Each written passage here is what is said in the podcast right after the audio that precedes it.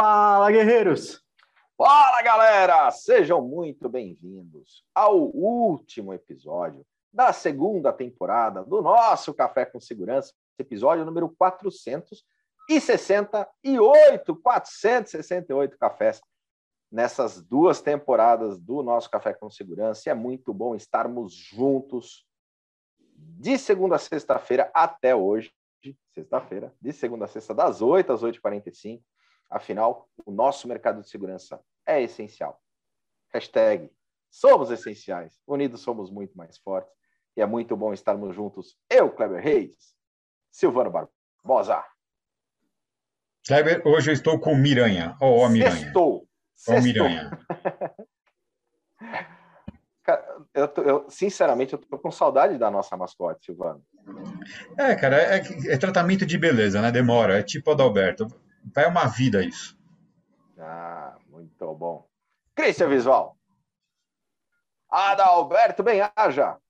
Vamos animar! Bora encerrar Bora a segunda temporada. Vai sextou, ser show. Sextou, sextou. E quem estará conosco neste episódio gravado, nesse último episódio da segunda temporada, Silvana?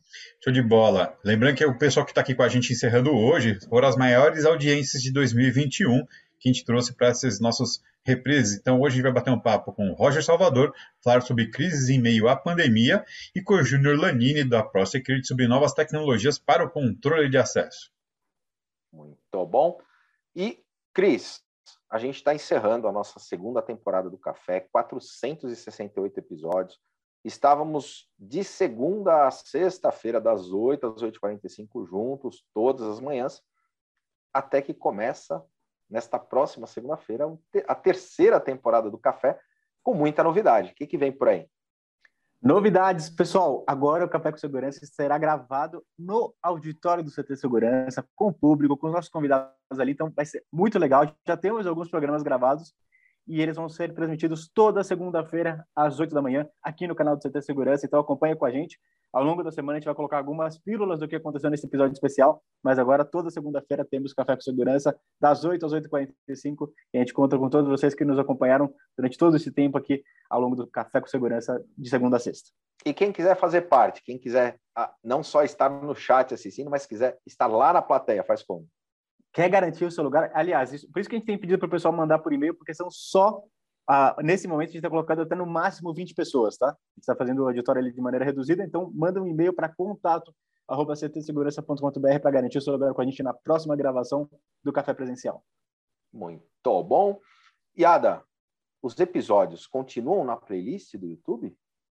Ô, oh, rapaz, estão lá, corre lá no Spotify, procura no Google, é, no seu aplicativo, procura o Spotify, você entra dentro do Spotify, você vai lá na lupinha e procura Café com Segurança, que você vai encontrar todos os episódios lá. Hoje a gente chegou ao nosso quadrigentésimo, 68 episódio, quem diria era para ser 15 dias e são, já chegamos em 468 episódios e todos estão lá no Spotify para você escutar esse, todo o conteúdo riquíssimo que tem dos convidados mais que espetaculares que passaram por aqui. Então, corre lá no Spotify e escute, meu amigo. Chegamos hoje ao final da segunda temporada e tem muita coisa boa para você escutar. E se prepare que a terceira vai ser ainda melhor ser a que é possível, meu amigo. E uma coisa, Clebão, esse dia me falaram que tem uma tal de série de abdominais. Cara, mas eu não estou encontrando Netflix. É, foi essa que você escolheu para fechar a temporada, Ada? Ada. Isso é para galera não sentir saudade. Bora para a terceira, campeão. Sextou, Ada, pô. Vai abdominal. Daqui a podia falar em alterocopismo, né? Olha, pessoal, é interessante também um dado, vai começar a chover. É. Ô, Silvano, o pessoal tá me mandando mensagem aqui, falando que tá com saudade de saber quais eram as regrinhas do YouTube. Você que está nos acompanhando aqui, confere se já está inscrito no nosso canal. Se não tiver inscrito, se inscreve agora. Já devia estar tá inscrito faz tempo, se inscreve agora. Se você já se inscreveu, desconfere se continua inscrito também, que às vezes o YouTube tira a inscrição de alguém, então você vai lá e confere. E aproveita também, deixa seu like e ativa as notificações no modo todos para garantir que você vai receber todo o conteúdo que a gente lança no dia a dia. Muito bom. Finalzinho da nossa segunda temporada, ainda virtual. Então, a partir de segunda-feira, o episódio com a Lilian Albuquerque estaremos os quatro juntos, presencialmente, junto com a plateia. Vai ser muito legal essa nossa terceira temporada. Você pode fazer parte disso, como o Cris falou, manda um e-mail lá para contato@ctsegurança.com.br e a gente fica neste último episódio da segunda temporada com esses dois convidados especiais, o Roger Salvador e o Júnior Lanini, aqui conosco e nos vemos na segunda-feira. Valeu! E estamos aqui com um convidado mais do que especial. Roger, super obrigado pela tua presença aqui conosco no Café com Segurança.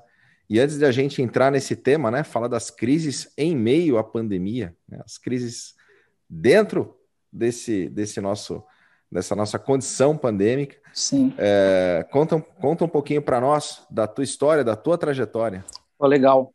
Bom, é um privilégio estar aqui com vocês, né? É, conheci o, o CT através do Gus, tá? Foi ele que, pô, vai lá, tem um canal diferente, o pessoal fazendo um trabalho diferente aí. O Gus Conhece as piadas do Gus, então? Pô, o Gus é, é não, não, ele não me contou muitas, não, mas é um cara que eu posso considerar aí que me deu muitos insights aí para minha carreira, né? Me deu uma atenção aí no período de até de evolução profissional. A gente fez vários bate-papos aí. Então, um cara que eu respeito para caramba. É um abraço pro Gus, né? Bom, legal. Vou falar um pouco da minha carreira aí de uma forma né, resumida. Eu comecei no Exército, né? É, no 11 Esquadrão de Cavalaria Mecanizado, é, Esquadrão Anguera, lendário Esquadrão Anguera, é, fui sargento do Exército, né? Fui sargento temporário, fiquei durante sete anos. Então foi a primeira base, né? E aí, como a maioria do, dos militares, né? A, a, a nossa, a, isso vai acaba moldando a nossa a nossa profissão, né? Então já fui tendo esse viés para a área de segurança e quando eu saí, né? Foi a primeira coisa que eu busquei, né? No mercado foi aproveitar essa base que eu tive, né? Esse essa oportunidade que eu tive e ingressei na área de segurança. Né, eu tive a oportunidade de trabalhar numa empresa de segurança patrimonial, né, foi meu primeiro emprego, foi em shopping, né, é, fiquei durante um período dentro de um shopping, é, em toda a parte operacional, aí fui, né, cresci na empresa, fui para a base, né, onde assumi a área de uma coordenação regional e também a área de treinamentos. Então, a base que eu tive como militar, né, dei muito treinamento no Exército, né, para formação de recruta, então isso me ajudou muito assumir essa posição.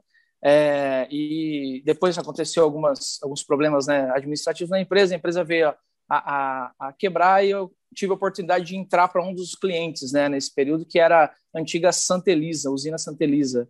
Né? Então, é, entrei para esse grupo, assumi uma das usinas e fui desenvolvendo meu trabalho, né, levando meu conhecimento para uma dessas unidades e foi dando certo, muita coisa legal e aí fui expandindo, né?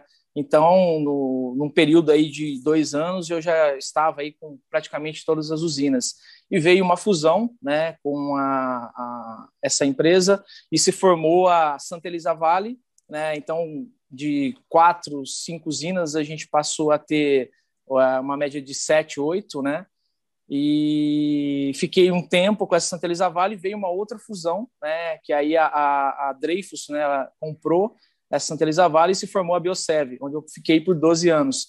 Né? E dentro da Biosev, eu tive um crescimento bem legal, né? Eu consegui, eu peguei a segurança patrimonial, que ela era muito mais voltada àquela questão de cara crachá, né? O que todo mundo é, acaba achando que é a segurança, né? É, até em, em, todos os níveis até e comecei a construir uma base, né? É, voltada à segurança empresarial, trazendo não só, a, só aquela operação, mas também indicadores, né, reestruturando, treinando equipe. Né? Então, a gente, é, como a gente tinha vários polos, né, várias regiões, é, foi também preparar, preparar essas pessoas né, para esses desafios, e isso foi, é, foi acontecendo naturalmente. Né? Então, eu tive aí um crescimento de é, líder de serviços patrimoniais até gestor corporativo né? assumindo também as áreas de investigação né, por um tempo, né, trabalhando muito próximo da área de auditoria. Né? Então, isso foi me dando muita, muita possibilidade né, dentro da de, de, até de evoluir como profissional, né, e, e fui buscando muito conhecimento também para poder é, levar essa é, esse desafio aí para um nível é, bem legal, onde a gente recebeu dois prêmios aí do setor, né, por ter uma estrutura de segurança empresarial bem sólida, ter ferramentas, né, que realmente é, davam resultados aí que eram resultados importantes para a companhia, né. Então, é, resumindo, né, fui militar, né, passei por empresa de segurança patrimonial, depois vim para uma empresa, uma multinacional, né, que aí mesmo foi onde que a minha carreira se ficou sólida, né, e realmente é, se consolidou, né. E hoje eu, eu estou no, no, no, mercado varejo, né, eu fiz uma transição é, até do agronegócio para o varejo, para quem fica 12 anos no agronegócio é algo né, que você vai lá na raiz, né, tira e reconstrói, replanta novamente, né, é, e foi um desafio que eu é, aceitei realmente para ter essa, essa mudança, né? para ter esse choque também, para poder me atualizar mais, para poder olhar o mercado também de uma forma diferente. Né? Então, estou no varejo hoje, né? atuando aí no negócio de shoppings, é, e está dando muito certo. Né? Então, um pouco do que eu fiz até agora, praticamente, é, é isso aí. Tá? Então... Bem, bem legal, Roger. E deixar já um abraço para o nosso amigo André Graudas, que está lá na, na Biosev hoje, né? Na, na área já esteve aqui conosco também. Sim. Eles que são usuários dos radares israelenses da Magos. Ah, Legal. No agronegócio, fazendo a diferença na segurança perimetral. Já fiz meu jabá. o Silvano na sexta-feira vai mostrar o Clebeto. Mas não é só lá, não. Na FSB Energia também tem radares nossos. Mas enfim. Em dobro. Galera, é, olá. Vou te contar, viu? Mas, Roger, quando você traz para nós esse tema, né? Crises em meio à pandemia. Qual que é a tua visão é, para poder trazer esse tema à tona, isso dentro dessa nossa, dessa nossa discussão? Bom, é, acho que o, o, a pandemia foi algo, né? Todo mundo, acho que isso já é uma, é uma máxima, né? Ninguém esperava, né? Então, é, chegou mudando tudo, né? Então a gente, nós já, já somos acostumados a lidar com crise, né? Nosso dia a dia, né? Quem trabalha na área, se eu pegar todos os segmentos aqui, todas as pessoas que estão né, nos assistindo, todas elas têm um case aí de crise para contar, né? É, mas essa crise, né? Que eu posso dizer que a, essa essa crise maior aí que a gente enfrentou, acho que todo mundo aqui tem, tá, está no mesmo no mesmo cenário no momento, né? Isso nos leva a realmente focar a nossa energia né, nesse, nesse problema. Né? Então a gente prepara plano, né? Vamos pegar o mercado de varejo, abre, fecha, né? Essa, é, conforme a gente muda os planos, principalmente no plano de São Paulo, né? É, a gente acaba tendo uma necessidade muito grande de fazer essas mudanças e rápidas, né? E a gente acaba é, esquecendo que as demais crises podem acontecer, né? E aí você tem toda uma pressão, você tem seu, seu time é, vive sob pressão pelo cenário atual. E você precisa equilibrar tudo isso, né, para que eles estejam também preparados para é, conter outras crises. Né? Então, é, eu acho que esse é o, o ponto de equilíbrio no, no, do nosso momento. Né? Acho que isso que, que me traz aqui para poder falar um pouquinho né, como que a gente pode fazer isso de uma forma né, menos sofrível, né, com menos sofrimento para o time e para a gente também, que é, administrando tudo isso, né, a tendência é que, é, é, é, que a gente acabe ficando mais tenso, né, até com mais dificuldade para poder pensar em soluções. Né? Então, acho que isso é o, é o, o ponto principal aí. Um ponto, até, é, Roger, se comentou sobre isso, de, de ter que tomar decisão rápida, né? Porque talvez o ponto, acho que mais latente, assim, da crise, olhando para o lado da gestão, é de que as coisas, os cenários estão mudando muito rapidamente, né? Quer dizer, primeiro começa sem a gente ter nenhum plano B, nem C, nem nada, porque nunca, né, ninguém estava preparado para algo do gênero. Mas depois que a, a, pandemia vai evoluindo, as mudanças de cenários acontecem da noite para o dia, né? Seja é, um decreto, seja a evolução da doença, enfim, diversas outras questões, econômica e tudo mais. Aí hoje, né, um ano aí passado e a gente ainda no meio de tudo isso e tendo que saber lidar e, e, e evoluir. A gente tem, na sua visão, o líder tem aprendido a planejar e decidir rápido ou simplesmente deixar de planejar e só tomar decisão? Legal. É, eu, eu acredito que todos nós aqui, antes da pandemia, É, a, alguns se especializaram né, em, em crises, em planos mais específicos né, para a crise.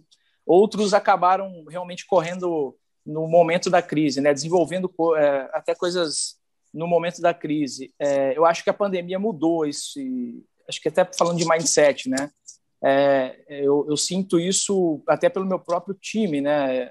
Eles, meu, meu time aprendeu a, a, a, fazer uma prospecção de cenário muito rápida, né? A fazer uma mudança é, realmente de cenário é, em questão de menos de 24 horas, se for necessário, né? E eu consigo enxergar isso conversando com outros colegas, né? A gente é, tem alguns colegas aí que a gente é, fala, a gente conversa bastante sobre isso.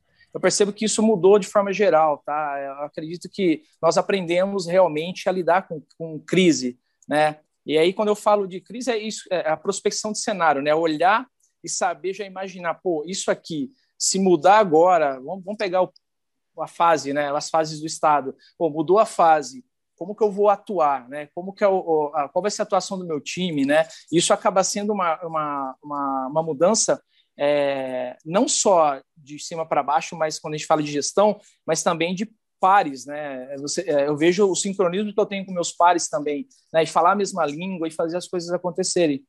Isso tem influenciado, é, acho que em todos os níveis, né? Então, é, a gente aprendeu na dor, né, a realmente se preparar para a crise, falar mais de crise, quebrar esse tabu também de é, ir lá e construir os projetos, os planos de crise, né?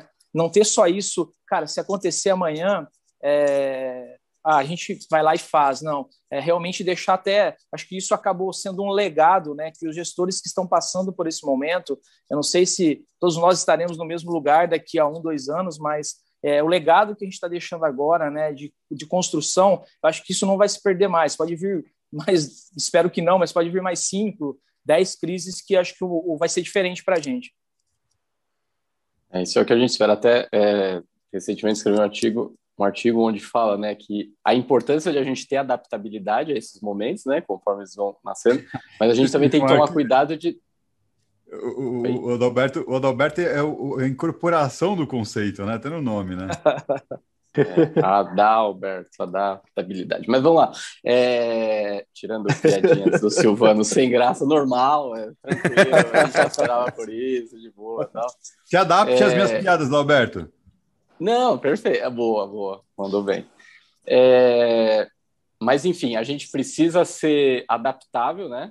Mas de, de forma que, depois da adaptação, de fato traga resultados positivos, ou seja, que nos façam bem. A gente tem que tomar também Exato. cuidado com. A, a, gente já acostumado a sempre crises econômicas, principalmente, é ano sim, ano não, a gente vive, então a gente já é fera nisso. Mas é, é. a gente tem que tomar cuidado de, de a gente não se adaptar tanto ao ponto de acostumar com o problema. E aí Exato. não buscar solucionar, né? Isso, é, isso é um cuidado, e imagino que tem que estar tá sempre cutucando a equipe para isso, né? Não, sem dúvida, sem dúvida. Eu acho que a, a quando você fala de crise, né, é, não é só o, o, plano de crise só, mas você precisa começar com a base, né? É, uma coisa que eu, eu sempre é, levei como ponto de equilíbrio é, é você sempre olhar para o que você tem na mão, né? Qual é a ferramenta? A ferramenta são pessoas, né? Então, quando você começa a, a, a pensar em planos, não fala só de crise, mas plano de contingência, plano de emergência, né? Não adianta, você vai ter que colocar todo mundo nessa. É, todo, tudo que você tem na mão. E aí eu falo não só de time na mão, mas são os times de apoio, né? São seus pares dentro da companhia. É, e, e, acho que é isso que faz a diferença realmente para esse preparo, né? Para você é, realmente não, não. Você falou, eu me adapto e vou, vou, vou tentando fazer de qualquer jeito. Não. Eu acho que tudo isso faz parte. E uma das coisas que eu, que eu tenho feito é olhado para quem eu tenho do meu lado, né? E às vezes você tem talentos ali, pessoas que é, com, com, grandes talentos que você não explorou, que é, estão na empresa, por exemplo, há muito tempo e ninguém explorou isso, né? É, e aí a gente entra num, por exemplo, né, numa, numa questão de time de alta performance, né? A gente, nós às vezes nós temos uma ideia de um time de alta performance são pessoas com é, faculdades é, né, renomadas, né, com especializações né, fora, fora do país. E, nem, e, e, isso é importante, lógico, né, não, não, não, isso não deixa de ser algo realmente é, relevante, mas você tem pessoas dentro do time que possuem pequenos talentos, às vezes, que se tornam grandes depois, quando você junta tudo isso, né? É, e, e, essa, é, é acho que esses pontos somados a, a, um bom planejamento, né, é que leva a gente a ter um, um time de alta performance, né? É, pô, quando você tem um comprometimento, comprometimento geral de toda a equipe, né? É, reconhecer a individualidade de cada um, o feedback constante ali, né? É, a atuação do líder próximo, não é um negócio de jogar o plano na mão, falar como vai ser uma vez e depois deixar a galera tocar. Não é bem isso. Eu acho que o líder ele bate o bumbo, né? O meu, né, o meu, meu líder hoje direto, né? Ele fala muito disso, da gente bater o bumbo pro time, né? Tá ali do lado, né? Meu, falar é, como fazer, ajudar, sabe? Tá, tá, uh, estar presente, né? Então isso é, é, é, traz uma diferença muito grande quando a gente fala de uma atuação de alta performance. E na crise não dá para fugir disso, tá? Não dá para fugir disso. Por exemplo, você é, quando você fala, vou pegar o, mercado de usina, né? Que eu, quando eu falo de usina, a gente fala, pensa numa planta robusta, né? Meu, você vai lá e se prepara para um incêndio num, num tanque de, de, combustível, né? É, se você só fizer e preparar e ter tudo isso no papel e não simular como vai ser, rota de fuga, o primeiro ataque, né? Como funciona, né? Principalmente quando o início, né? Que não é um início simples, né? Por exemplo, uma explosão de tanque, é, a chance de dar errado é, é, é muito maior. Né? Então, é, a equipe bem treinada, a, né, o líder ali próximo, né, sendo o exemplo, principalmente na condução, mostrando como se faz, é, isso se mostra no simulado. Né? Quando você simula, você começa a passar para sua equipe uma segurança de que você está sabendo, você está dominando aquela crise. Se acontecer, eles sabem em quem procurar uma orientação, eles vão, vão sentir que não estão sozinhos naquele momento que algumas pessoas encaram de forma natural, outras não, outras ficam bloqueadas, congelam, né, não sabem muitas vezes o que fazer, né? Então, acho que esse ponto de da gente né, do planejamento, que é desenvolver o, o, essa estrutura, é, a liderança na crise, né, e o time de alta performance são o, o acho que a posso dizer assim as receitas principais para que a gente tenha uma atuação forte na crise. Né? E aí, quando o nosso tema é crise em meio à pandemia, né? a gente soma isso ao estresse, a tensão de saber que amanhã pode mudar tudo e vem uma crise específica do, dentro do seu setor, né? Do, do, a gente acaba é, deixando o nosso time numa condição muito pior do que seria normal. Né? Então, acho que esses são os, e, e, isso é super legal, assim, você colocar é, como o lado bom de é, se, se, dividir as pessoas que têm alta performance, mostrar quem é o, a, o, o, profissional, assim, o tropa de elite nesse, nesse grupo, né? E aí, dentro disso, em crise da meia pandemia, você poderia falar o, o que de bom saiu disso? Lógico. Primeiro ponto, eu acho que a, a o, encontrar as pessoas certas, né? É, e também, assim, muitas pessoas que você, é, às vezes, elas estão ali trabalhando no dia a dia e no meio da crise, pô, elas se, elas se despertam, né? E, e acho que essa questão da, de entender o desafio de forma geral, né? Essa pressão que a gente é, é, está passando, né? Está vivendo, ela acaba sendo meio que motriz para as mudanças, né? Então, acho que o, o ponto de equilíbrio, eu vou focar em pessoas, tá? Nesse, nesse, acho que falar mais de pessoas nesse ponto, porque eu entendo até o que eu entendi até agora, tá? Eu trago pela minha experiência de um mercado totalmente agressivo, né? Que era o mercado do agronegócio. Quando eu falo agressivo em termos de problemas, né? Quem trabalha nesse mercado sabe do que eu estou falando.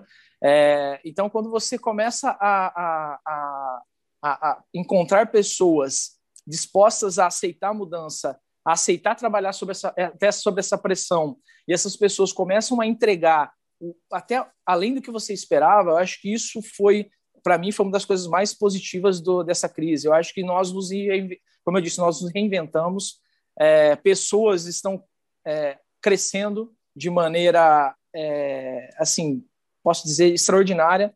Né? Eu, eu sempre, a minha cabeça sempre gira em torno da minha equipe, né? Hoje eu tenho uma equipe que, meu, se eu deixar o, o, o meu ambiente de trabalho né, eles sabem exatamente é aquilo de, do técnico, ser, por exemplo, ser expulso do campo e para arquibancada e o, o, o, capitão do time ali conseguir conduzir a equipe, né, é, a, a, fazer o gol, a chegar ao gol, né, usando o futebol como exemplo.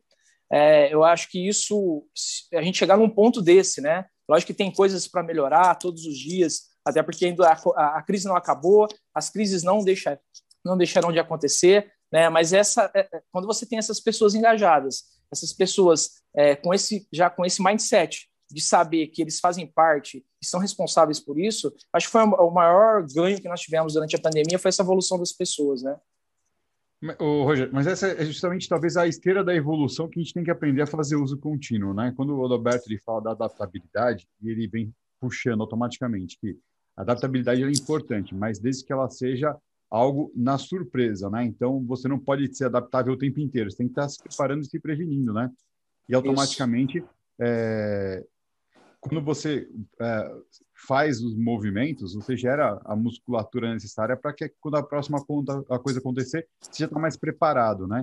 Então, é aquilo que você está falando evoca justamente isso, né? Essa esteira de evolução é, eu tenho uma, uma situação, uma não conformidade, isso pode partir desde um processo gigantesco, como o cenário pandêmico, até aquela história do da pasta de dente que o cara com um ventilador resolveu o problema da caixinha vazia, né?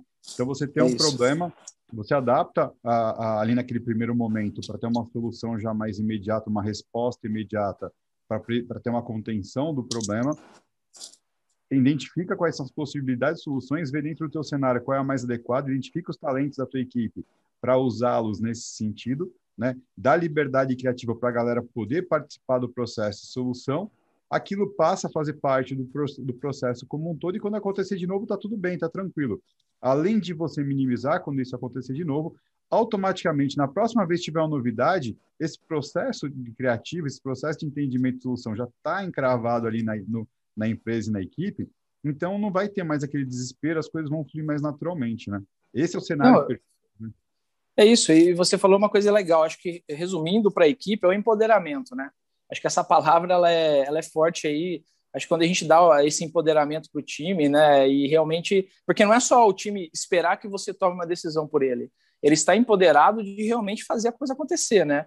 Você ter é, a expectativa de que cada um dentro da sua lógico da sua limitação também, né? O cara não vai fazer o meu papel, né? não é isso. Esse é o meu papel. Mas a, o empoderamento do time de chegar até onde ele pode e às vezes até é, cara, dá o, dá o alerta para a gente, ó, cara, o caminho não é esse que a gente está seguindo, é esse. Quando o cara, quando o, o, o, esse profissional tem essa, essa habilidade, a gente desenvolve isso nele, é, é aí que a gente vai forte para combater a crise, né? Isso é, é o que você falou, não é uma adaptabilidade só, mas é se reinventar a cada momento, a cada crise, apesar de ter aquela, acho que a coluna principal ali do, do, do de saber como atuar, mas ser, ser é, é, é, é, é se antecipar né, aos problemas de forma rápida é o que vai fazer a diferença, porque a base a gente vai ter, né? O time preparado já, já sabe como agir, né? Então é isso que vai fazer a diferença realmente. E aí, é, nesse ponto até. Ah. É, só, só um parênteses rápido, é, em cima disso que o, que o Roger falou, é que realmente a liderança tem que estar próxima, mas tem que tomar um cuidado para a liderança não ser tão paternal ao ponto de executar, né? É, quando diz empoderar a equipe, exatamente, a equipe precisa abraçar, ter o, o accountability, né? É, para aí é, colocar em prática, executar com o líder dando direcionamento, né? Mas a execução é, precisa ser do time, né? Sim. Eu, mais uma, uma frase que o meu gestor sempre fala, né? E a gente leva isso até para os times, né? Na, na ponta. É, ele fala que, não sei se vocês sabem, né? Vou fazer uma pergunta. Por que com o Michael Jordan não corta a grama da casa dele? Não sei se alguém sabe. Eu pensei em várias piadas, mas achei que não é impróprio para fazer momento. Estamos num momento sério, de reflexão. Bom, vou, vou, vou falar aqui, tá? É, porque o, a hora dele é muito cara, né, cara? Então ele tá lá fazendo o merchan dele, né? Tá fazendo uma atividade para Nike ali, então ele sempre fala isso para a gente, né? E não é uma forma de, eu, eu entendo assim que não é uma forma de falar, pô, vocês são, né, os, os deuses né, do lugar não é isso, mas é realmente isso serve também para os outros níveis, né? Quando a gente sai para cortar grama, né, da nossa casa ali, a gente deixa de pensar nas coisas grandes, né? Coisas grandes para a companhia, coisas grandes para a área, até mesmo para várias pessoas, né? A gente não deixar de, de a gente ajuda, bate o bumbo, né? Lógico, como eu disse, né? Mas ao mesmo tempo também não deixar de fazer o nosso papel como líder, como gestor, né? E nós que representamos essas grandes companhias, né? Nós temos uma responsabilidade muito maior de representá-las também, né? Quando eu sou um case, quando eu sou uma referência, né? É, para o mercado, isso é, é bom para a companhia que a gente representa também, né? E você ser referência numa crise você, né, as pessoas olharem para você, aí eu falo já mais para dentro de casa, no ambiente corporativo, quando as pessoas no momento da crise olham para você e sabem que dali vai sair coisa boa, vai sair uma boa orientação, vai sair um, um cara parceiro, né, um gestor que realmente é, participa, né, e fazendo o papel dele, né, não também tirando o empoderamento da equipe, é, eu acho que isso tudo também faz parte desse crescimento, desse desenvolvimento que a gente vem passando, né? É, é, é, até porque tem um, um ah, outro aspecto eu... disso, que é o seguinte, né? Quando você é, tem esse cenário como um todo, se você executa, né, Alberto, você, você vai coibir a criatividade, a possibilidade do cara da tua equipe fazer, se desenvolver, e principalmente, muitas vezes ele tá, talvez pelo frescor da cabeça ou por ter uma experiência de vida, uma formação diferenciada, a possibilidade de trazer uma solução inovadora para dentro do espaço, né? Ele tem uma visão diferente e ele trazer um contexto diferenciado de uma solução que ou ele já leu, já experimentou ou já viveu, não importa. É, é, é, a diferença de você ter uma equipe onde a única cabeça pensante é o líder, e aí lascou, né? E você ter vários líderes lá dentro, direcionados por um é cara que tem um pouco mais de experiência ali, mais preparo para guiar o barco para fugir da correnteza, né? Mas todo mundo remando forte junto. Exato. E uma coisa que eu sempre falo para o meu, pro meu time direto é cara, vou, me sufoca de ideias, entendeu? Eu tenho que chegar num ponto de, cara, ter tanta ideia, tanta coisa legal ali, e a gente não saber, às vezes, qual é o melhor a se colocar, porque é tanta coisa boa, né? Mas é, esse incentivo, é, é, acho que é um também outro ponto super importante, né? E uma coisa que eu acho que eu não posso deixar de passar também é o compartilhamento de, de conhecimento, cara. Às vezes você está ali, você tem uma área de segurança, uma área de SSMA, você tem uma área de qualidade, você tem uma área né, é, mais voltada para administração, e você fazer muitas vezes um, uma troca ali de, de, não uma troca de funções, mas estar perto, entender como é aquela, aquela operação, é, você começa a pensar mais rápido também quando envolve outras áreas, né? Então a gente faz muito isso. A gente faz um, uma, um, um posso dizer assim, um rotation dentro do, do, do, dos times, né? Entendendo como, como cada um atua, e isso vai dando mais corpo para combater essa crise, porque o meu cara ali da muitas vezes do da minha operação já pensa como o outro vai atuar e o de lá já sabe como eu vou atuar aqui. Né? E na crise não tem jeito, né? É, comunicação entre os times, é, é, acho que é um outro pilar também que a gente não pode deixar de falar, né? É legal. O, o João Gabriel Barreto colocou aqui um, uma frase muito legal no chat. Eu vou aproveitar aqui, sem a, a, permissão dele, porque ele é de casa. Eu vou mexer na minha câmera. Ele está ali, ó, pessoal. Não indo ali? Porque ele está fazendo um curso, né, aqui com a gente esses dias, então está trabalhando aqui também no período. É, ele colocou uma coisa muito legal, cara, que ele colocou o quê? Crise em chinês é representada por dois caracteres, risco e oportunidade, né? É, time inspirado e com autonomia enxerga oportunidades nos riscos Excelente, Roger. E, e, isso é muito legal, né, realmente. Já tinha ouvido isso, tinha até esquecido. É, crise é, é o conjunto de, de risco e oportunidade mesmo. É o momento de tentar algo novo. Não é inovação é, é, é muitas vezes você fala assim, ok, é, vou, eu vou, vou no escuro, mas vou com medo, mas eu vou, né? É, é isso aí. E, e, e, dentro desse contexto todo, só fazendo uma analogia com, com o navio, né, Roger? É, você já ter tido a experiência de ter passado por algum tipo de tempestade que isso sirva de aprendizado. E quando Sem a gente dúvida. traz isso para a segurança, dentro da matriz de risco, que a gente tem a probabilidade, os impactos, e ter é, isso uma, já começando a mapear, porque acho que na pandemia, por exemplo, foi um caso, e a gente fala isso, o Cris fala isso, ninguém estava. É, tinha colocado né, a probabilidade de um acontecimento mundial desse nas, no, nos seus planos de negócio, né? Sem dúvida. E a gente agora, nesse momento, eu acho que a gente tem que ter trazido isso como aprendizado, fica lá no nosso banco de dados, é, com as suas devidas probabilidades, e acho que cada crise é um pouco disso, né? A gente aprende com certeza. e vai, vai somando, é, como o Japão, no caso dos terremotos, né? Que a, a construção dos, dos, dos, prédios com sistemas de, de, de, de amortização, de, de vibração, enfim, e a gente vai se adaptando, né? Trazendo essa é condição doada para a gente poder cada dia tratar isso de uma forma melhor, e aí o engajamento da equipe que você comentou é fundamental. E se adaptando, estamos aí faltando algum pouco tempo para terminar o nosso bate-papo de hoje, e temos dois, dois anúncios para fazer hoje, né, gente? Então acho que talvez seja a hora da gente colocar isso na mesa. Então, Bora a lá, pergunta da semana primeiro? Pergunta da semana. Então, valendo ó, pessoal, óculos e valendo? É, é o óculos e, e o copo, um né? café bem legal da Dealer com a Intelbras. Show! Bem bacana. Acho que eu vou. Não sei, acho que eu mesmo vou ganhar esse copo. Pessoal, vamos lá. Em que dia da semana, tá certo? A nossa campanha Volta Kleber não tinha surtido efeito ainda e o Kleber estava outsider e ainda estava fora da casa dele porque a mulher dele não deixou ele ficar gritando de manhã em casa. Então, Caraca, foi... isso é difícil, hein? Caramba, Silvano, complicou para nossa então, audiência. Qual foi o dia dessa semana em que o Kleber não estava no seu habitat natural, ele estava enxotado da casa dele para poder fazer o programa. E enquanto vocês colocam aqui no nosso chat, é só marcar, colocar o dia da semana, não precisa falar convidado. Vamos trazer ele também, o nosso embaixador aqui, para participar. Cara, essa é difícil, hein? É nada, tá fácil pra caramba, mano. Você tem lá. cinco chances. Não, quatro chances. É. Cadê ele? É... Mulher é rápida nesse processo. Tá só, só escrever todos os dias da semana, né? É, a sexta foi hoje, cara. É, tem, que ser, tem que escrever é... uma vez só, Buiu. É... Ele tá querendo hackear o nosso sorteio. Hackeou, já hackeou. Querendo ou não, ele acertou em algum é. não, não, mas não valeu, não valeu, Buiu.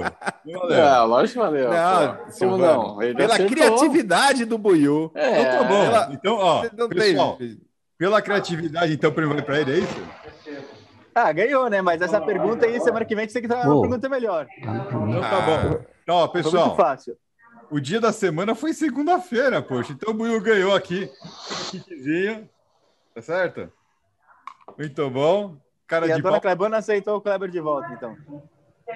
Dona não foi, eu, e ele, ele, ainda confundiu a pergunta. Primeiro ele fez a pergunta, depois ele mudou. O Silvano hoje tá bugado. Né? Não, eu não mudei a pergunta, eu falei exatamente a mesma. Qual era o dia de semana que você é. não participou do seu habitat natural? Foi uma pergunta simples. Ah, que não participou, que voltou. Que, então, seu habitat você natural. não participou. Ô, Rafa, alcança para mim essa impressão, por favor. Ô, Aí, Sandrão, estamos ao vivo, é, Sandrão. Você já está ao vivo. Bom dia, galera. Cadê a tua imagem, Sandrão? Aparece é tô... aí para nós. Era para estar tá aqui, rapaz. Ué? Pronto, Aê, diretamente dos estúdios. É que eu fui, eu acabei de receber aqui o resultado da votação, né? Então, a apuração dos votos aí das participações do Guerreiros na cozinha. Tá escrito Christian Visual aí, né? Não, a desclassificado foi Christian Visual.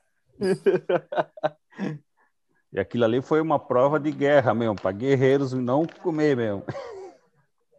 Bora, já estou pegando o troféu aqui. Vamos lá, então, tá pessoal. Tá Acho que a, a, iniciativa aí foi interessante. Tivemos aí até hoje 10 participantes, né?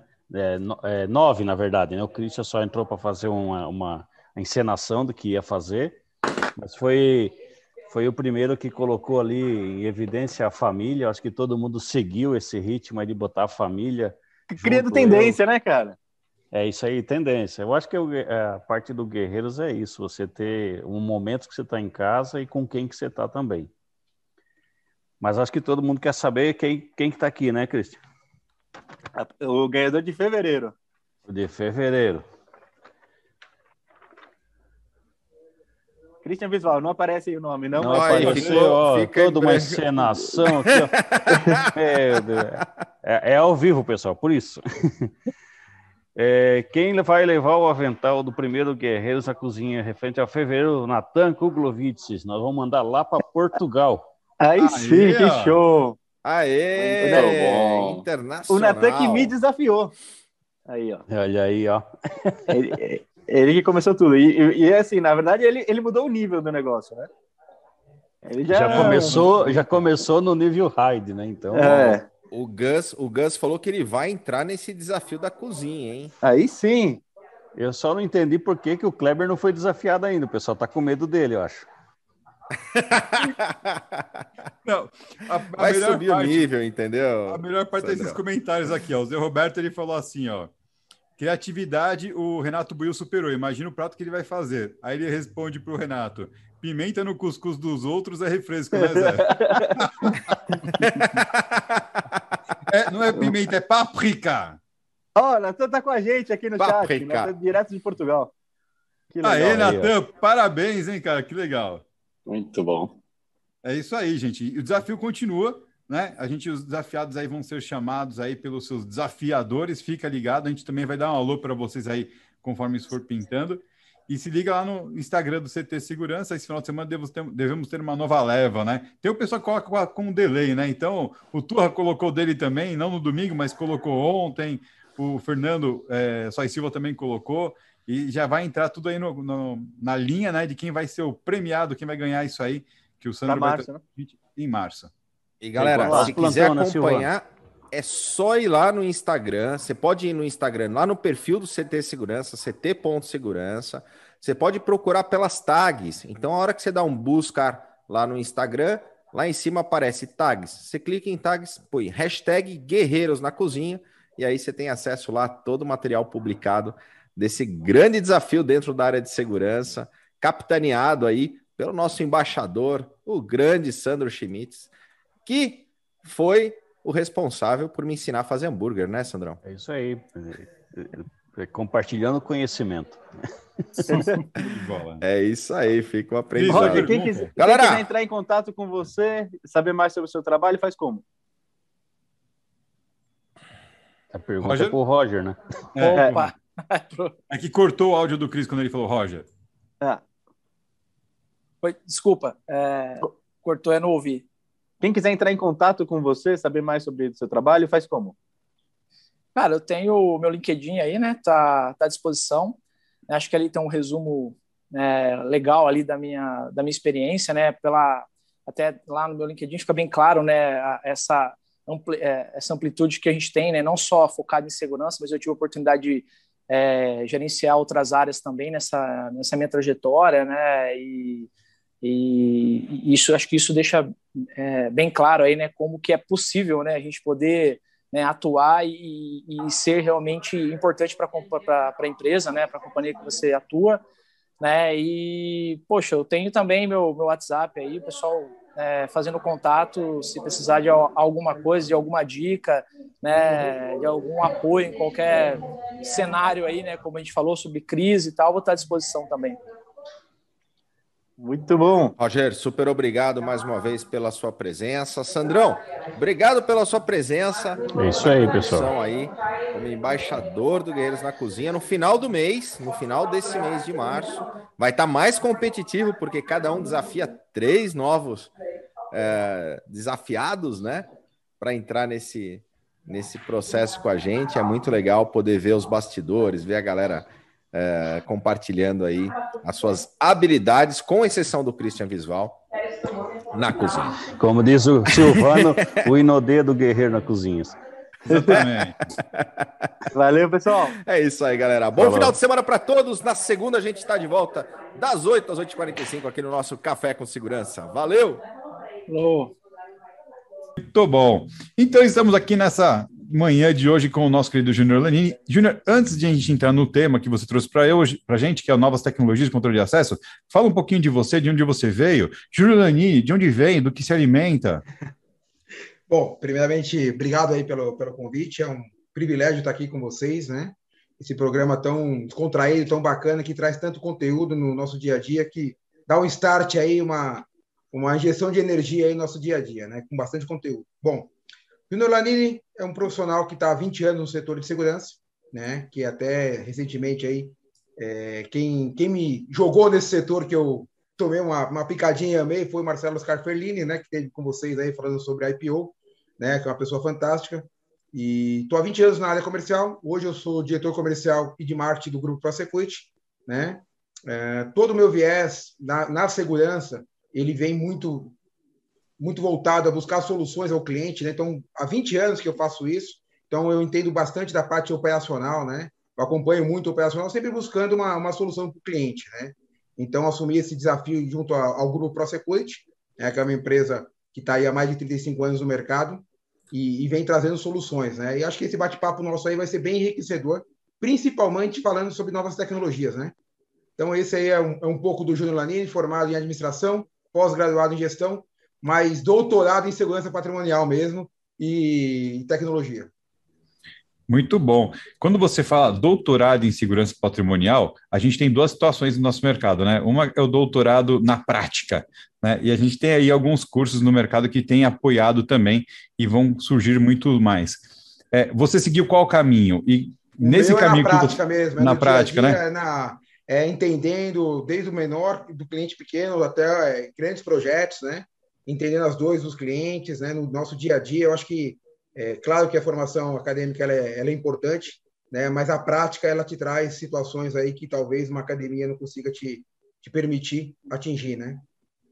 É, é essa é a grande mote do negócio. Eu queria te perguntar, né? Essa diferença, porque você vai no cliente, você visita, você escuta a reclamação, né? É, qual é o grande diferencial que você tem nesse tempo todo que você viu? Porque você vai falar a respeito justamente do controle de acesso, né? Dessas novidades, das melhores práticas e tudo mais.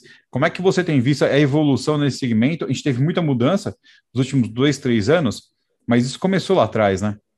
É, na verdade, se você fizer uma análise simples, né, para quem está no mercado há um pouco mais de tempo, é, já foram implementadas diversas tecnologias, né, para poder tentar mitigar o risco do, do, do acesso né, ao, dia a dia, porque quando você chega num, numa empresa ou num condomínio, muitas vezes né, os gestores eles não têm noção do que acontece no empreendimento. Né? Eles acham que vai criar um manual de procedimento e aquilo vai ser cumprido e está tá tudo, tá tudo resolvido. Só que a gente sabe que na prática não é assim. Né? Principalmente nesses últimos dois anos, com essa pandemia, né? essa, essa mudança né, do, do viés segurança, muitas pessoas fazendo home office, né? Então você tem um acesso é, muito deficitário, você acaba é, gerando riscos, né? E quando você mora num condomínio, por exemplo, você busca ali a, a sensação de segurança. Então você entende que você tem uma, uma, segurança e você imagina que todas as pessoas que estão circulando pelo, pelo empreendimento, pelo condomínio, eles passaram pelo acesso, né? E infelizmente a gente tem visto cada dia mais, cada dia mais que não, né? Até recentemente aí nós tivemos aí até na mídia a invasão de alguns condomínios por alguns adolescentes vestidos de uniforme né, escolar né? Porque isso também é, a gente sabe que, que, que, que, as pessoas acabam tentando enganar a vigilância como um todo, né? Então hoje você vê a questão do, do, do perfil de judeu, as pessoas se vestem de judeu para poder acessar os condomínios, né? Porque porque eles, eles eles levam, né? O controlador de acesso ao erro, eles induzem ao erro, porque eles se vestem de uma, de uma, de uma característica que é dali, ele não vai barrar. Então, quando você é, fala em, em, controle de acesso hoje, porque era há 10 anos atrás, nós tivemos uma, uma evolução absurda. Né? E hoje está muito na moda aquela história do Face ID, né? É, só que, na verdade, não é o, o, o, terminal como um todo, e sim o software que faz a grande diferença. Então, é muito importante, hoje, quando a gente fala de controle de acesso, o software que gerencia tudo isso. Né? Acho que esse é um, um grande diferencial. E, na prática, hoje, é, eu sempre brinco, né? se nós tivéssemos uma tecnologia de hoje, há 10 anos atrás, estaríamos num nível muito mais avançado. Né? Então é baseado nisso, né, Silvano? Lenine, até um ponto assim, a gente sempre, mas até tempos recentes, tinha às vezes quando você vai analisar um projeto, olhar o que vai de segurança patrimonial, pessoas, homens, o que vai de segurança eletrônica. Você entende né? que é é o uso da tecnologia. Você você entende que talvez com o momento que a gente está né, tá vivendo desde o ano passado potencializou, acelerou a gente conseguir a gente, eu digo nós como fornecedores, é, especialistas para o cliente, para culturar o cliente e tudo mais, a gente se portar cada vez mais que não é segurança patrimonial ou segurança eletrônica, e sim segurança. Porque elas cada vez mais precisam estar entranhadas um no outro, né? É, é, é, é, não é usar o operacional com tecnologia, é a soma das duas coisas ser uma única coisa, né? Você entende que a gente, o mercado, caminha para isso e o cliente, isso faz sentido na visão do cliente? Não, total. Na verdade, eu, eu, eu enxergo que tinha muitas situações que estavam adormecidas, né? Porque eu vou sempre prorrogar, depois eu faço esse projeto, depois eu, eu melhoro meu nível de segurança como um todo, né? Então, você tinha clientes que exigiam demais das empresas, mas também não, não estavam abertos a, a fazer grandes investimentos, né? Então, você tinha esse momento. E acho que tudo isso né, acabou acordando que estava adormecido, que, são, que eram muitos projetos. Você hoje você percebe que muitas demandas elas vêm dos próprios clientes. E, e, no passado nós despertávamos isso, nós levávamos a solução como um todo. E hoje você vê o inverso no mercado também. Os próprios é, gestores de segurança buscando o melhor do mercado para adequar a atual situação. Então, acho que isso é, faz muito sentido, porque antes nós tínhamos de levar sempre as novidades. E hoje não. Hoje, quando você vai discutir com o gestor de segurança, ele já tem um conhecimento maior sobre a, as tecnologias, né? sobre o que pode agregar ao dia a dia da, da, da, gestão de segurança como um todo. Né? Eu acho que isso, é, esse momento é, é um momento que eu nunca vivi nos últimos 20 anos. De você ir discutir com o gestor de segurança e ele está ciente, né? ele está acompanhando as lives, ele está no dia a dia, ele está fomentando na internet, buscando solução, né? fazendo network para poder entender o que está funcionando no, no no, nas outras empresas, nos outros condomínios como um todo, né? Acho que esse momento ele mudou bastante, viu, Adalberto? Mas, até pegando um gancho aí, é a semana do gancho, Adalberto. Pegando um gancho aí da, do que o Adalberto falou, existe uma, uma questão que são os conceitos, né, de uma forma geral.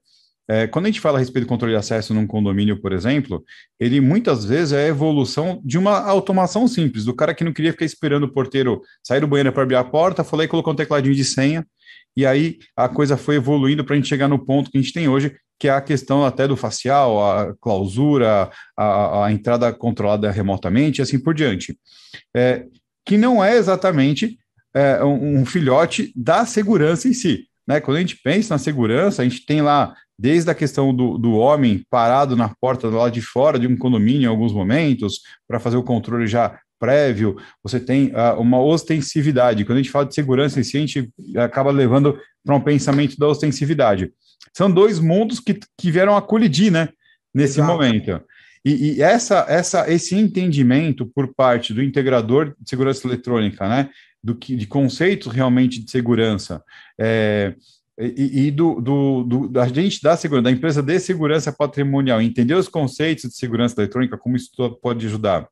E se a gente começar a puxar, por exemplo, o que a gente fala muito, por exemplo, condomínio, é, na arquitetura da segurança, e vem falando condomínio seguro, já se falou em outros programas, que são os conceitos de CEPTED, que é o desenho arquitetônico, como influenciar isso na questão da gestão do risco e da melhoria dentro de um condomínio, a colisão de todos esses mundos gera um, um, um barulho razoável na hora de uma implantação, na hora de fazer um orçamento para o cliente e tudo mais. Como é que você vê isso tudo e como é que vocês, dentro da ProSecurity, estão lidando com tudo isso? É, né, faz todo sentido o que você comentou, né? A gente vem percebendo isso no nosso dia a dia. E a ProSecurity já está no mercado há muitos anos e ela vem ouvindo, né? É, as dois dos clientes, como um todo, são mais de 600 empreendimentos em São Paulo, capital, né? E, e com isso ela desenvolveu uma área própria, né, de tecnologia, na qual ela desenvolveu diversos tipos né, de controle de acesso, porque você tem empreendimentos de vários padrões. Então, você tem uma portaria remota, então a ProSecurity faz isso, ela leva uma segurança 360 graus para o cliente, desde a parte de integração, a parte de software e reconhecimento facial. Então, o que você comentou é uma, é uma grande verdade, principalmente nesse momento de, de, pandemia, você tem muitas pessoas trabalhando em home office, né, Silvano? E o, o que gera visitas, né, o que gera é, prestador de serviço dentro do seu empreendimento, e você começa a, a, a, a levar muitas situações do dia a dia para o porteiro, controle de acesso ou para o vigilante, que não estava habituado. Porque imagina a situação, ele chega lá, vai, vai liberar uma visita, tem duas pessoas, ele tem que cadastrar a pessoa, entendeu? Tem que ligar no interfone, aí chega o rapaz da encomenda. Então, com esse, com, com esse dia a dia, você acaba tendo as falhas na segurança. Porque ele também tem que estar prestando atenção em, em quem está acessando o condomínio, ou, ou a questão veicular, ou o próprio pedestre. Então, o que, a ProSecurity faz no mercado hoje, que é um grande diferencial? Ela está mitigando os riscos. Né? Então, era toda a questão de controle de acesso, ela está ela tá transferindo isso para o morador como um todo.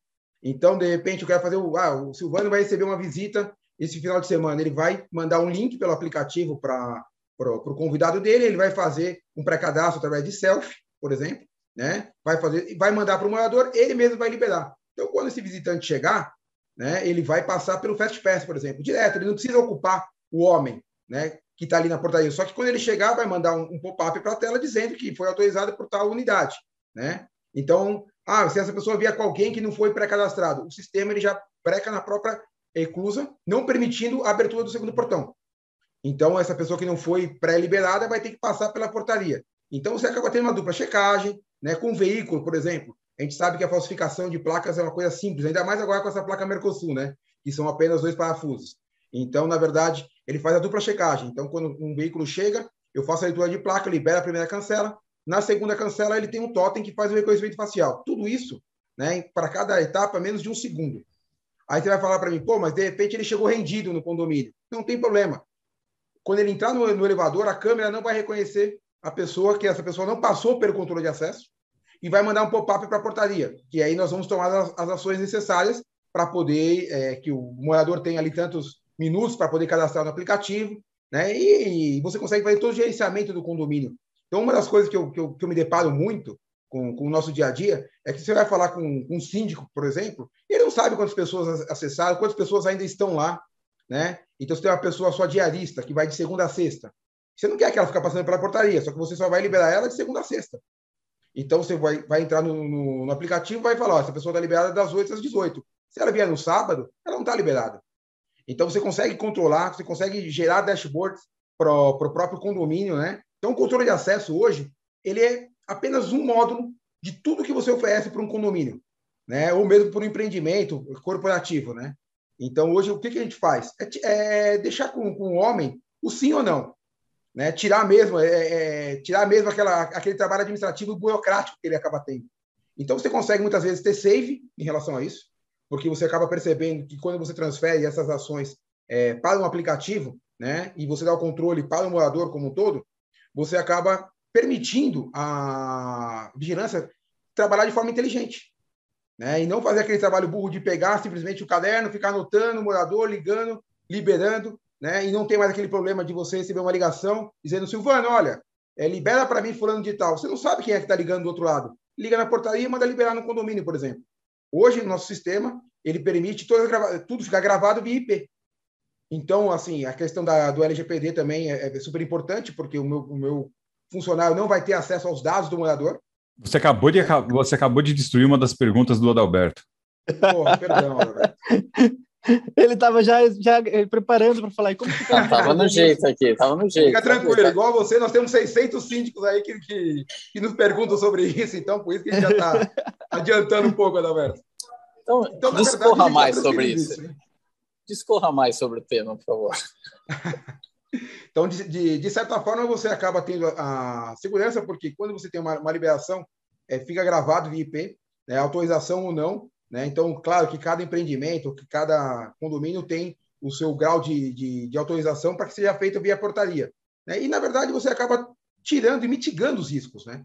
Porque nós sabemos que hoje as quadrilhas estão cada vez mais se especializando para poder entrar nos empreendimentos. E quando você está trabalhando em home office, você se preocupa com a sua família. Pô, minha esposa está dentro de casa, meu filho, né? Então você vai trabalhar tranquilo quando você está ciente que o seu empreendimento, como um todo, tanto vertical quanto horizontal, prevê um nível de segurança diferenciado. Né? Então você sabe que todas as pessoas que estão no ambiente foram controladas de certa forma pela portaria. Né? E o mais importante, às vezes a gente fala da parte de, de facilities como um todo, né? a sujidade que acaba tendo em algumas áreas. Você consegue entender, fazer uma análise por que está tão sujo, né? Com o quê? Com o fluxo de pessoas que tiveram no seu condomínio. Uma, uma das coisas que acontece muito, pessoal, é em relação ao prestador de serviço. Então, ele vai ali fazer um serviço da net, por exemplo, né? Vou até fazer um mexer da net, ele vai lá arrumar a net da sua casa, porém você sabe a hora que ele entrou. Você não sabe por onde ele passou. Então, se essa pessoa ela vai de escada em escada para poder invadir um apartamento, por exemplo, são riscos que eu consigo controlar porque eu falo, eu coloco uma, uma, um horário de uma hora para esse prestador de serviço, uma ou duas horas. Deu uma hora ele não saiu, eu já ligo na, no, no, apartamento, olha, é, mando para o aplicativo do morador, né? Um, uma mensagem dizendo, olha, você amplia o horário dele aí dentro. Então, de certa forma, você começa a perceber que você tem controle sobre isso. sobre tudo que acontece no seu, no, seu dia a dia do condomínio. Né? Então, eu falo para as pessoas, foram anos ouvindo as dores do cliente para chegar nesse nível. Né? Então, é, e, é, e, é, engraçado porque, como a gente trabalha com um público diferenciado, que são os síndicos, né, você vai gerando demandas. Então, recentemente, nós tivemos um cliente que nos pediu, fala, pô, mas eu queria controlar a velocidade dentro do meu, do meu condomínio, né? Então, hoje vocês sabem que nós temos câmeras que custam 7, 8, 10 mil reais com essa, com essa, com essa aplicação. Porém, que nós fazemos? O software né, que nós é, disponibilizamos para o nosso cliente permite fazer isso. Uma câmera simples, de 300, 400 reais. Então, você acaba não onerando o empreendimento como um todo, né?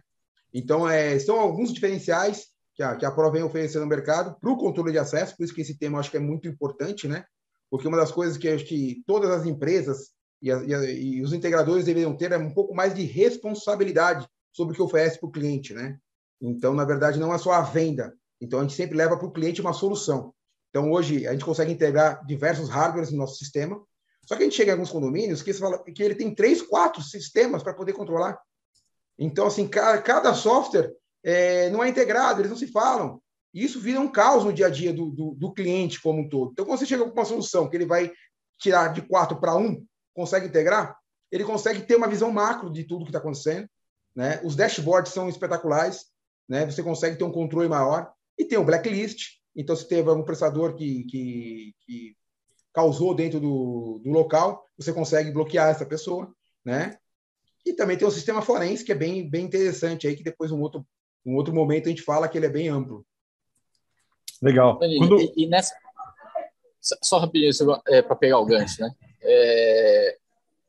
Nessa questão empoderar o cliente, né? O cliente, ele, ele interagir mais com os sistemas e, e, e ele é, dar os comandos, enfim, de alguma forma a gente dá mais poder para o cliente. Agora, na prática, o quanto você entende que os clientes estão, eu não sei nem se é só afim, mas o quanto eles estão é, aptos a isso? Porque às vezes a gente tem as pessoas que até acham bonito e acham legal, é, tecnicamente, enfim, é, terem mais participação nos sistemas, porém existe aquela coisa de sempre querer terceirizar os problemas, né? Querer terceirizar as atividades. E aí é onde, às vezes, os clientes acabam colocando as empresas é, de segurança para assumirem essas responsabilidades. É, como você acha que a gente resolve essa equação de dar tecnologia para o cliente poder ter mais poder de decisão, interagir com as ferramentas, porém não confrontar, às vezes, com essa questão do cliente pô, não querer colocar a mão, querer terceirizar o problema. Cara, isso é da empresa de segurança, não tem nada a ver com é isso. Que, é, que é o que acontece. Na verdade, é o que, que, é o que gera acontece. os grandes gargalos, né? Então, na verdade, você acaba é, conduzindo todo, todo, toda essa gestão para a empresa de segurança e cobra ela pelo resultado como um todo. Né? Talvez esses últimos anos, né, isso pelo menos é a minha percepção, é, tenha é, levado ao cliente como um todo um entendimento que, que ele precisa sim interagir com o sistema, que é importante para ele para poder ter a gestão. Hoje nós temos muitos síndicos profissionais, em condomínios especificamente, né, é, que querem ter essas informações. Então, de certa forma, na, na, na verdade, Alberto, isso ele veio como uma, uma forma simples e prática né, de gestão. Então, não é aquela coisa complexa, que ele tem diversos sistemas. Então, o que incomoda, na verdade, os gestores hoje é essa quantidade de softwares, né, para poder que não se falam. Então, isso sim acaba é, tendo. É, ele fala assim, pô, é mais fácil jogar para vigilância, jogar para o controle de acesso, para a empresa que eu terceirizo. Só que ele percebeu que fazendo isso com três, quatro softwares, ele já é um gargalo, porque gera o caos dentro do dia a dia e você acaba aumentando o risco no seu condomínio, né? Esse é um grande problema. Então, eu acho que a cultura tem mudado bastante, principalmente nesses últimos dois anos aí, com essa história da, da, da pandemia, né? É, eles têm mais tempo, né? Então, eles acabam ficando muito favorável a isso. Né? Eu, nós implantamos bastante, é, bastante software já no mercado como um todo e não tive essa, é, esse receio né, do, do gestor como um todo. Tem sido bem aceito. Legal. é fácil, né? Não é nada complexo também. Quando você fala de, pô, tem que ter um curso em Harvard para poder fazer a gestão do software, já, já nos dificulta um pouco, né? Certeza. Deixa, aproveitando, pessoal, você que está aqui nos acompanhando agora, dá o seu like, né? A gente está com uma galera boa aí, então vamos aumentar esse número de likes. Clique lá no like para ajudar a compartilhar esse conteúdo. E você também coloca aí o seu comentário no YouTube, hashtag Força Clebão, para a gente né, para o Kleber poder se recuperar dessa dependência do pão de queijo aí, que ele está lá internado, para quem entrou depois, né, o Kleber está se tratando hoje numa clínica de dependentes de pão de queijo, Força Clebão, coloca aí hashtag Força Clebão. Ô, ô Júlio, você estava ah, falando a respeito de, dessa situação como um todo, de situações é, recentes, né? a gente teve invasões a condomínio recentemente por pessoas se trajando por religiões típicas, né, específicas, é, e como jovem, teve essa semana, o pessoal entrou como jovem, como se fosse molecada, e eram crianças mesmo, né? 13 e 15 anos, Silvano. É, cara, é. entrando, passando batido pela segurança e tudo mais, é, e a gente tem aí uma conversa sempre, o, o comandante Jorge Luke, ele até tem um livro que fala sobre isso, né? Que uma vida segura é uma vida mais saudável, uma vida mais feliz, mas nem sempre o, o, morador entende isso. A gente está aqui na, no nosso chat com o Benê perguntando a respeito dos problemas que a gente tem em salão de festas, o Rafael Filho perguntando a respeito se a banda larga hoje está é, conseguindo dar conta né, da, dessa demanda do atendimento remoto como vocês estão operando hoje? Como é que você está vendo hoje, primeiro, essa questão de infraestrutura? Segundo, esse relacionamento, você acabou de falar de síndico profissional e tudo mais, mas a gente também sabe que é, tem muito bom profissional, mas também tem profissional que acha que já sabe de tudo, né? Ou viu uma, teve uma experiência em um condomínio que parece que deu certo e acha que isso vai ser universal e vai resolver em todos os lugares, né? Como é que vocês estão lidando com isso? Bom, só dar um parênteses aí, Lanini, pra você, pra você poder pensar com calma tal, porque Vamos lá, né? Só fazer uma observação aqui. O Silvano hoje fez o papel de Clebão abrindo o programa. Agora, não sei se é a segunda pergunta de 10 minutos dele. Caraca, Rapaz, cara. Não, tá, é. O Silvano tá um fenômeno hoje, cara. Tô orgulhoso dele. Tá flutuando, né? Hoje ele Pô, tá demais. Se você lembrar da pergunta, porque eu não, eu não faço a menor ideia do que ele perguntou, mas se você lembrar, responde aí pra gente. Vai. Então coloca aí também a hashtag Força da Alberto. É. Então, né, na verdade, né, em relação à internet, as bandas, né, não, não, não temos tido problema. Né, é, eu acho que o Brasil está bem, tá bem adequado em relação a isso. Né? É, de certa forma, todas as nossas imagens, todas as nossas informações ficam na nuvem. Então, nós não temos lá grandes processadores né, evitando isso. Lógico eu tenho um, um backup ali, né? Porém, a internet não tem interferido nisso. Nosso dia a dia está super, tá super tranquilo até nos surpreendendo muito em relação a isso. A internet tem, tem, tem entregado bastante nosso serviço. Em relação a, salão de festa como um todo, né, essa pergunta que você fez, Silvana, esse software como um todo, ele não faz só a gestão é, de controle de acesso, apenas da portaria, ou pedestre ou, ou, veicular. Ela faz toda a gestão de condomínio. Então, desde a da salão de festa, desde o, de uma quadra, de uma piscina. Então, você consegue fazer toda a gestão através do sistema. Então, você acaba eliminando diversos softwares e aplicativos para poder fazer esse tipo de gestão e acoplando tudo num único local, né? Como eu falei, isso facilita muito a vida do síndico, né? Do síndico ou mesmo de uma empresa no mundo corporativo, né? Hoje nós temos muitos sistemas híbridos no, nos, nos, empreendimentos aí corporativos, onde tem um período de, de, de, vigilância, controle de acesso e à noite a portaria remota. Isso tem sido uma tendência muito grande, principalmente aí pelo, pelo baixo fluxo nesses empreendimentos, né? Então, hoje a busca por um save e a manutenção da, do padrão de segurança tem sido constante, né? E com essas ferramentas você consegue entregar ao cliente isso. Isso é super importante dizer porque muitas vezes você consegue reaproveitar todos os hardwares do cliente, né? E gerar para ele um save como um todo, que é o, o, o grande momento do, do, do, mercado nosso, é o save, porque nós temos uma segunda, uma, uma onda que não sabíamos quando ia acabar. Muitos, muitas empresas, empreendimentos tinham sua reserva, né? E ela foi simplesmente secando. Então chegou um momento que você precisa reduzir o seu custo, e nós sabemos hoje que a portaria, a vigilância, toda a parte de terceirização e facilities, ela chega a ocupar 80% da receita de um empreendimento. Então, quando você leva ao cliente soluções inteligentes que permitem ele ter um controle maior e mesmo assim permite ele trazer uma redução de custo, você acaba casando a solução.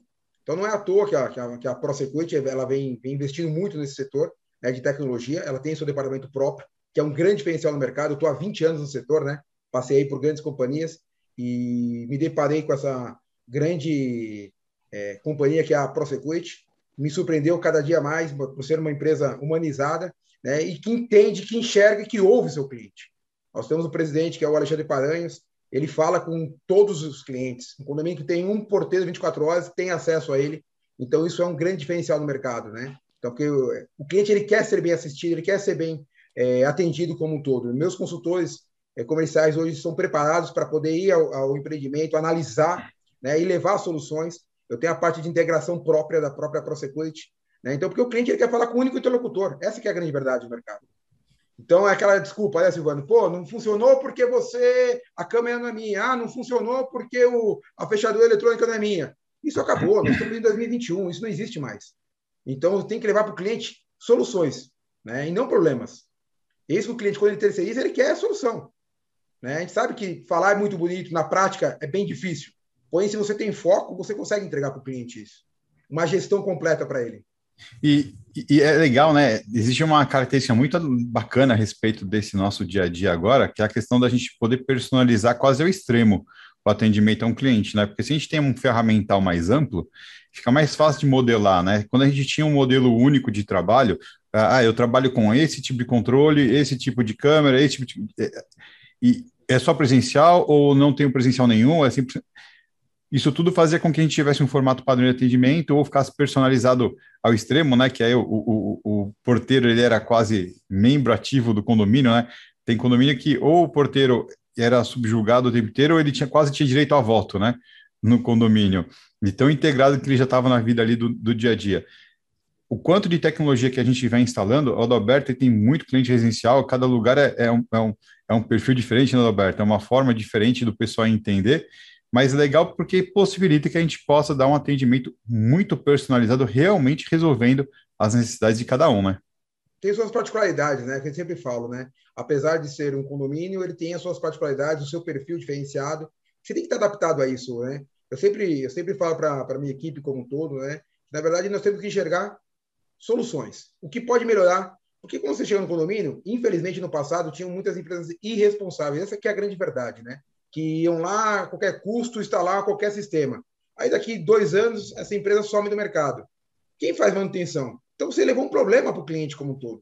Então você tem que ser muito responsável quando, quando você vai levar uma solução ao cliente. Entender qual é o equipamento que você está levando, qual é a solução, né? E, ir adaptando o dia a dia. Então, hoje, quando eu falo que eu estou reaproveitando os hardwares do cliente, o sorriso é imenso, né? Então, você fala da biometria hoje, né? Que também é um, é um, é um tipo de controle de acesso. Muitos moradores, eles se negam a colocar o dedo por conta da pandemia, por conta do coronavírus. E você tem que adaptar a isso, né? Então, quando você fala de facial, hoje a tecnologia não está só ali, no totem, está em todo o software. Como esse software te dá essa informação, né? E, por exemplo, eu tenho um, um grande diferencial que é entender o dia a dia do condomínio, né? E levar para ele o que pode ser de melhor. E sempre buscando manter o nível de segurança e, claro, a questão financeira, né? Isso aí é, é hoje em dia, é situação sine qua non, né, Silva? Não tem jeito. Júnior, até entendendo o dia a dia, conta para o pessoal um pouquinho sobre a gestão de vocês até na parte de encomendas, que você falou até, poxa, isso foi uma para entender o cliente, né? Uma solicitação. Sim. É, então, na verdade, assim, hoje o software ele permite você ter todo o controle sobre as encomendas, né? Então, pelo aplicativo, você vai, quando chega uma encomenda para o morador, vai gerar um token, né? E esse token ele vai levar para a parte de, de controle para poder retirar essa encomenda. Porém, tem algumas encomendas específicas, um cartão de crédito que de repente não quer que a pessoa veja, então ele consegue limitar quem vai retirar. Então, o morador lá, o, o proprietário, ele delega o nível de retirada. Isso é muito legal. Então, de repente, chegou uma, uma, uma, fatura de cartão de crédito que ele não quer que outra pessoa da, da residência dele acesse. Então, ele consegue bloquear isso, só ele pode retirar essa encomenda. Né? Isso é muito bacana também. Isso também são algumas particularidades que acabam sendo, sendo demandadas. Né? E o bom de você ter uma, uma quantidade grande de clientes é que todo dia te pedem algo diferente e você acaba aplicando em diversos outros empreendimentos. Né? Isso é só uma das coisas que acaba acontecendo. Né? Então, você consegue travar a retirada de encomendas específicas aí, né? Então, pelo próprio aplicativo. Você não tem aquela coisa de todo dia na portaria, ó, oh, chegou, chegou minha fatura, chegou minha fatura, chegou minha fatura, né? Isso acontece bastante. É, e para o Silvano que fica todo dia ali no Mercado Livre fazendo compras e a mulher dele fala, nossa, mais uma compra chegou do Mercado Livre, aí ele não teria esse problema. Já não teria esse problema, ele passaria lá, já tiraria a embalagem, ia colocar no carro, subiria, ah, ganhei de presente lá no CT. Não, a parte de da, de aparecer na fatura foi o que ele mais gostou, né? Cara, eu vou falar uma coisa para você. Se deixasse, é, porque a gente fica vendo, é, essas coisas de IoT e tudo mais, né? Esse monte de baguncinha assim, cara. Eu, ah, puta, eu comprava tudo mesmo. Mas vamos lá. É, para testar os equipamentos, mano? E aí, é, às vezes eu queimo os equipamentos também.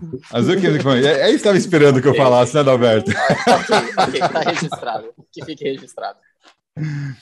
Ô, ô Júnior, é, qual que, que, que você, quando você olha, quando você projeta daqui cinco anos, né? O é, que, que você acha, qual caminho que você acha que a gente vai tomar?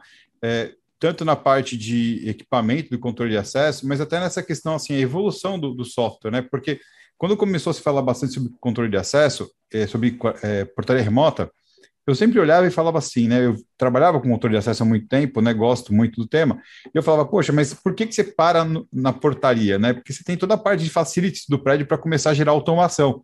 Como eu vim de predial, né? Então, pô, fazer uma automação numa bomba, numa piscina, né? É simples, né? E tem equipamento de controle de acesso que pode te ajudar a fazer isso numa boa, né? Tem um relé sobrando, uma entrada sobrando, tudo mais. É, então, e hoje parece que o pessoal começou a acordar também um pouco mais para isso. Como é que você vê isso daqui cinco anos?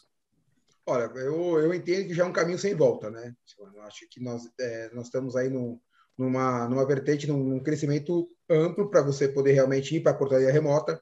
Porém, nós tínhamos alguns questionamentos que não, é, não foram respondidos no passado, né? Então, eu liberei o acesso e a outra pessoa, e o carona. Também pode acontecer numa portaria remota. Então, você já foi desenvolvendo, hoje a própria ProSecurity tem um sistema que trava o segundo portão, não libera, né? Se tiver uma pessoa não, não, não cadastrada, não autorizada, né? Isso é, é, é muito bacana. Eu acho que daqui a cinco anos, quem não estiver adaptado né, a entregar soluções integradas de segurança, está fora do mercado. Não tem outro caminho. O que o cliente espera é que uma única empresa leve a ele todas as soluções. Então, acho que assim, ou as empresas acordam e realmente entregam soluções ao cliente, ele está fora. Não tem, não tem mais espaço né, para você não levar tecnologia né, junto com o, o, homem. Não tem mais espaço. Eu acho que daqui cinco anos isso já está muito mais consolidado do que hoje. Mas é um caminho, acho que sem volta. Minha opinião, né? Excelente. Júnior. Está ansioso para a pergunta, Cris. É, é, é, é a sua deixa. É o gancho para a sua pergunta. eu quero saber quem quer entrar em contato com a ProSecurity, saber mais sobre o trabalho de vocês, faz como? Bom, nós temos o site da ProSecurity, né, www.prosecurity.com.br, ou mesmo no telefone 3512-8100. Pode ligar lá que com certeza nós temos um consultor para poder atender qualquer um que queira tirar dúvidas, né? Ou mesmo vou passar meu e-mail aqui, que é junior.lanini.prosecurity.com.br né? Pode mandar qualquer dúvida, a gente pode bater um papo, falar um pouco mais sobre esse software, sobre todas as soluções que a Pro tem a oferecer. Né? Como nós somos uma empresa é, paulista, né? com mais de 600 empreendimentos aqui hoje, é, atendemos o Brasil inteiro também na questão do software como um todo. Tá? Então, estamos toda à disposição aí do pessoal. Excelente. Muito legal. Eu ia te pedir só uma, uma mensagem final. Nesse, até desses 336, né, Ada? Isso. episódios. Isso a gente falou com muitas, realmente com muitas, muitas empresas, muitos profissionais, e a gente mostrou que o mercado de segurança, em tudo que tem passado, nós somos essenciais, a gente está na linha de frente é, desde o dia 1. Né? O, o, nosso mercado não parou, e além de não parar, a gente teve que estar tá, é, muito mais próximo do cliente, fazendo funções que às vezes não era nossa função, mas a gente abraçou muitas funções dentro do mercado, e, e muitos muitos de outros mercados têm visto isso, têm visto o mercado de segurança crescer e como o mercado de segurança realmente se tornou o que a gente coloca como hashtag é, somos essenciais, essenciais. É, para todos os setores. Né? Eu queria que o Júnior Lenine falasse um, um, realmente uma mensagem sobre isso para a gente fechar o nosso Café com Segurança desse momento, o como o mercado de segurança se mostrou importante para o setor. Bom, na verdade, esse grande desafio né, no, que, que, que, nos foi remetido, né, é, nos permitiu mostrar ao mercado que realmente o nosso setor é essencial. É, como vocês sempre falam aí, e, e eu é, assino embaixo, é, eu sempre falo para o mercado, esteja preparado, né, mas para isso você tem que se preparar, se permita. Né, vá atrás, estude, assista às lives. Hoje nós temos um conteúdo gratuito é, absurdo na nosso dia a dia, né, cada vez mais com, com, com qualidade. Esteja preparado, pois o cliente está ali te aguardando para você levar para ele soluções que muitas vezes a deixa, como a gente brinca aqui, né? Você pega numa live como essa. Né? Então, assim, às vezes a gente a gente está tá em casa, está tá com um pouco mais de tempo, porque antes a gente estava tão pilhado no nosso dia a dia. Também é importante dizer que essa pandemia nos permitiu se reinventar. Então, se reinvente, estude, se permita, né? busque informação, porque tem muito conteúdo, principalmente no CT Segurança.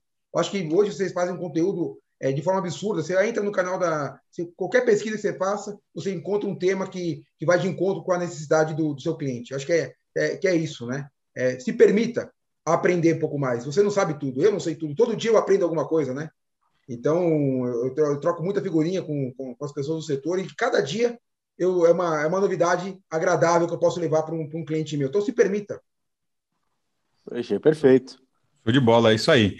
Bom, Júnior, a gente chegou aqui, deu o nosso horário, né? Muito obrigado aí por compartilhar conhecimento com a gente. Muito obrigado por você que nos acompanhou agora. Se liga no restante da programação que a gente tem de hoje, tem muita coisa sendo lançada. Tem o podcast, tem o Security Talks, tem o Linha de Frente, tem o Hackeando Marketing. Hoje, a Noite Intensa, tem o Risco em Evidência também, Latam, né? Então, hoje teremos é, muita coisa pra, na programação.